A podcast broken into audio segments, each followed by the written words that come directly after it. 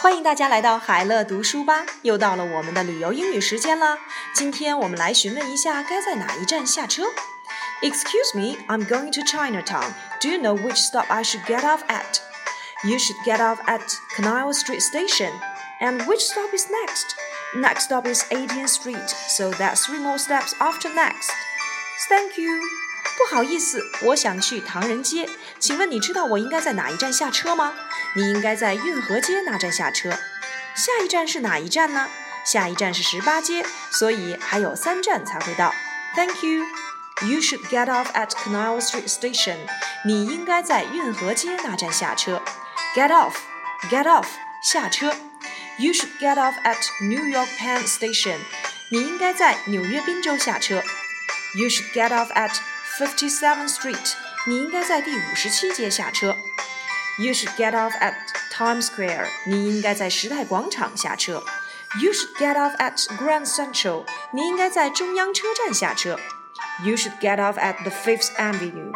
你应该在第五大道下车。You should get off at the University City Station.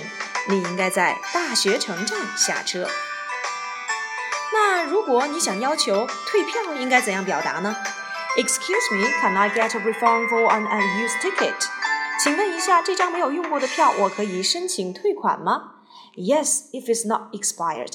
当然可以，但是票不能过期。I bought it last week. 我上个星期才买的。Then it's still good. Tickets are valid within 30 days of purchase. 那应该没问题，只要是在购买日起三十天内都有效。Do I get a full refund of my ticket? 所以票能够全额退款吗？No, you only get seventy percent of the ticket price back. 当然不行，只能退给您百分之七十的款项。Can I get a refund for an unused ticket？这张没有用过的票，我可以申请退款吗？Can I get a refund？申请退款。Can I get a refund for this daily pass？我能够把这张一日通行票申请退款吗 ？Can I get a refund for this admission？这张入场券我可以申请退款吗？Can I get a refund for this train ticket？这张火车票我没有用过，可以申请退款吗？Can I get a refund for this movie ticket？这张电影票我可以申请退款吗？Can I get a refund for this flight ticket？这张机票我可以申请退款吗？Can I get a refund for this monthly parking pass？这张月停车证 可以申请退款吗？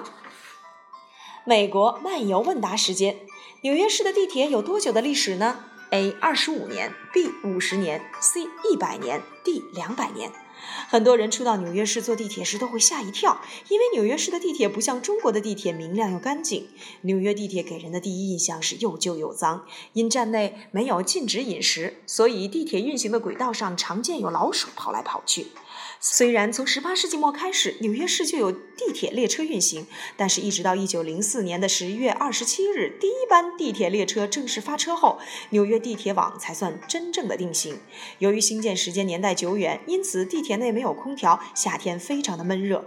纽约是很多人的梦想之都，但是地铁明亮度以及清洁度跟日本和中国真是没得比。不过，纽约市的地铁虽然旧，却是四通八达，带给了居民莫大的方便。目前，新的路线正在施工，在第一班列车发车一百多年后的今天，纽约的地铁网仍在持续的扩展中。好了，今天的旅游时间就到这里吧，拜拜。